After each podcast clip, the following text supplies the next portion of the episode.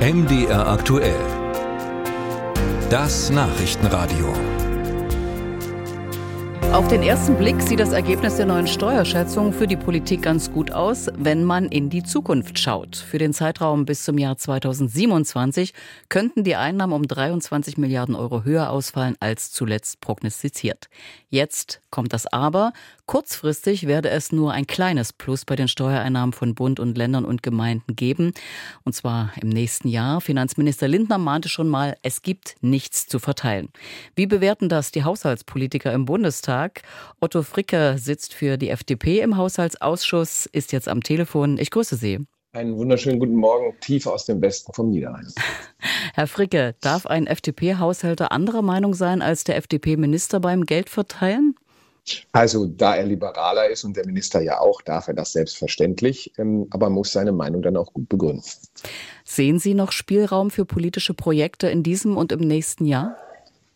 Die Antwort lautet ja. Und jetzt kommt aber das typische politische Aber. Es kommt eben darauf an. Es ist wie bei jedem von uns zu Hause. Wenn du etwas verändern willst, weil du sagst, ich will da mehr tun, musst du gleichzeitig auch sagen, auf was werde ich wohl dann verzichten müssen? Denn die 23 Milliarden, so schön sie sind, über so viele Jahre, also 24 bis 28, sind für den Bund nur sechs, für die Länder übrigens 15 äh, an der Stelle, äh, Rest Kommune. Das ist einfach nicht etwas, wo man noch viel machen kann. Aber dann musst du eben sehen, vielleicht gibt es Dinge in diesen Zeiten, wo ich sagen muss, nee, das geht nicht mehr mehr, das mache ich dann an der Stelle nicht mehr, diese oder jene Subvention. Ähm, ähm, vielleicht kann ich an anderer Stelle auch noch sagen, auf solche Sachen, die ich bisher für richtig gehalten habe, muss ich verzichten. Das sind die Aufgaben, die man hat. Und das nicht einfach, weil wer in der Politik derjenige ist, der sagt, nein oder haben wir nicht, äh, ist wie zu Hause auch derjenige, den man nicht unbedingt sympathisch findet. Machen wir es mal konkret. Die wegen Corona ermäßigte Mehrwertsteuer von 7 Prozent für die Gastronomie soll mhm. ja zur ursprünglichen Höhe zurückkehren. Bleibt es dabei? Naja, es ist hier so, das Gesetz sieht das bisher vor. Ähm, wenn es nach der FDP-Bundestagsfraktion geht, würde ich gerne die damit für den Bund verbundenen zwei Milliarden äh, Mindereinnahmen durch andere Dinge, durch Einsparungen an anderer Stelle ähm, ähm, kompensieren. Jetzt müssen wir mal gucken, ob die anderen auch Stellen finden, wo das möglich ist. Und dann ginge das, weil ich persönlich immer glaube, wir brauchen eine funktionierende Gastronomie, weil sie inzwischen einer der wenigen Punkte ist, wo man sich noch regelmäßig trifft. Was ist mit der Entlastung der energieintensiven Industrie, die die Wirtschaftsminister Habeck jetzt ins Spiel gebracht hat? Das ist eine der größten Diskussionen, weil natürlich gesagt wird, oh, ihr müsst auf jeden Fall dafür sorgen, dass die Strompreise niedrig sind. Ähm, wenn man dann fragt, wer soll es bezahlen, wird so ungefähr gesagt, ja, der Haushalt. Aber der Haushalt sind wir alle. Das heißt, und da sind wir bei dem, was Sie am Anfang gefragt haben, das heißt, an anderer Stelle ist eben das Geld dann nicht da. Und dann sagen immer alle, ja, wir müssen eine Brücke bauen äh, beim Strompreis. Ja, wenn das eine Brücke über eine Schlucht ist, ja, wenn ich weiß, wo es endet und endet und wann. Aber wenn es eine Seebrücke ist und ich am Ende nur ins Meer platsche, nützt das wenig. Und deswegen bin ich da sehr, sehr vorsichtig. Das heißt aber auch, dass wir bei der Frage Spitzen Kostenausgleich noch gucken müssen und bei anderen Stellen, wo wir den Strompreis runterbringen. Und wir müssen dann eben auch genau gucken, an welche Stelle wir ständig den Strompreis durch neue Belastungen, durch neue Umlagen hochführen. Das ist ein starker Streit innerhalb der Regierung und da ist man unterschiedlicher Meinung. Und auch wenn viele den Streit nicht mögen, das ist äh, für mich jedenfalls etwas, Streit gehört zu einer Demokratie dazu. Du musst am Ende nur entscheiden und dann auch dazu stehen. Entscheiden müssen Sie, dass der Bundeshaushalt für 2024 zustande kommt. Da ist ja noch einiges offen.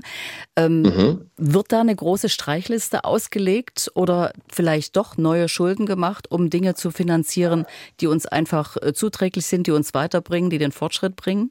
Mhm. Also erstens, wir sind durch unsere Verfassung, die, wo die Mütter und Väter dieser Änderung sehr klug waren, mit der sogenannten Schuldenbremse begrenzt. Die erlaubt zwar etwas mehr Verschuldung, wenn die Wirtschaft schlechter läuft, das ist also nicht, nicht starr, aber sie sagt eben eine klare Grenze, mehr kannst und darfst du dann nicht aufnehmen. Und da gibt es noch viele Wünsche. Wir haben bis zum 16. November noch Möglichkeiten. Bis dann, da gibt es die sogenannte Bereinigungssitzung des Haushaltsausschusses, die dann bis zum nächsten Morgen um drei, vier Uhr geht. Und da kann es sein, dass man sich dann noch einigt, sagt, pass auf, hier weniger, da mehr. Das müssen wir noch reinbringen. Die Bundesregierung selber wird noch Vorschläge einbringen, wird die Steuerschätzungsaktualisierungen einbringen. Da ist noch viel möglich und da wird es noch viel Streit geben. Aber bei der Frage Verschuldung insgesamt setzt eben unsere Verfassung eine Grenze. Und das ist auch gut so, denn wir denken ja oft nur an das Hier und Jetzt und nicht an spätere Generationen. Durch die Krisen sind wir ja nur durchgekommen übrigens, wenn ich das mal bei Corona und anderem sagen darf, auch jetzt bei, der, bei den Hilfen Gas etc., weil wir eben vernünftig gehaushaltet haben und es nicht übertrieben haben. Also es heißt Selbstkasteiung statt Gestaltungspolitik. Denn besser wird es ja erst ab 2025. Da ist die Ampel vielleicht gar nicht mehr an der Regierung.